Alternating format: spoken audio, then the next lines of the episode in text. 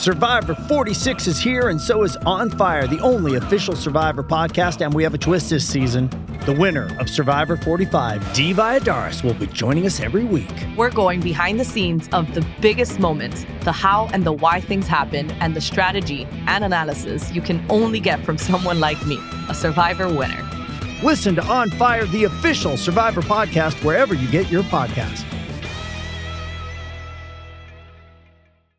Bonjour tout le monde, aujourd'hui nous allons voir ce qu'est le ROD. Peu importe l'intensité et la fréquence, les gamers connaissent le plaisir de s'installer confortablement et allumer la console. Hélas, ce plaisir est terni quand la machine est en panne, là c'est le drame, impossible de jouer. Cela peut toucher tous les constructeurs et du côté de chez Microsoft, on se souvient surtout du tristement célèbre RROD de la Xbox 360, le Red Ring of Death.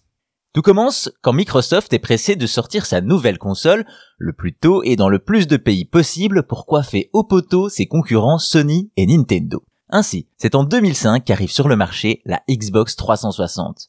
Malheureusement, l'histoire de la 360 comprend également une cicatrice profonde, le Red Ring of Death.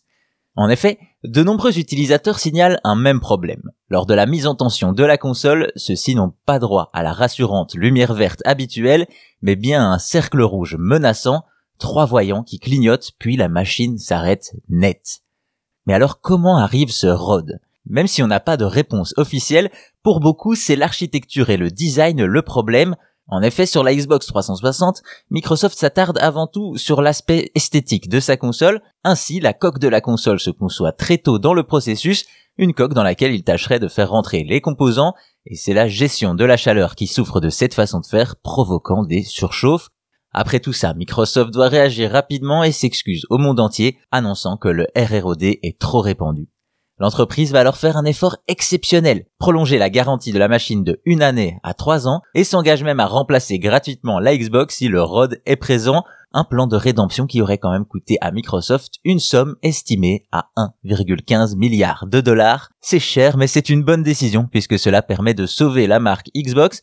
Et c'est en 2010 que la Xbox 360 Slim va solutionner le problème, une nouvelle version de la console qui corrige les bugs de sa grande sœur permettant à Microsoft et Xbox de laisser derrière eux le Red Ring of Death, qui reste certainement une des plus grosses pannes de l'histoire du jeu vidéo.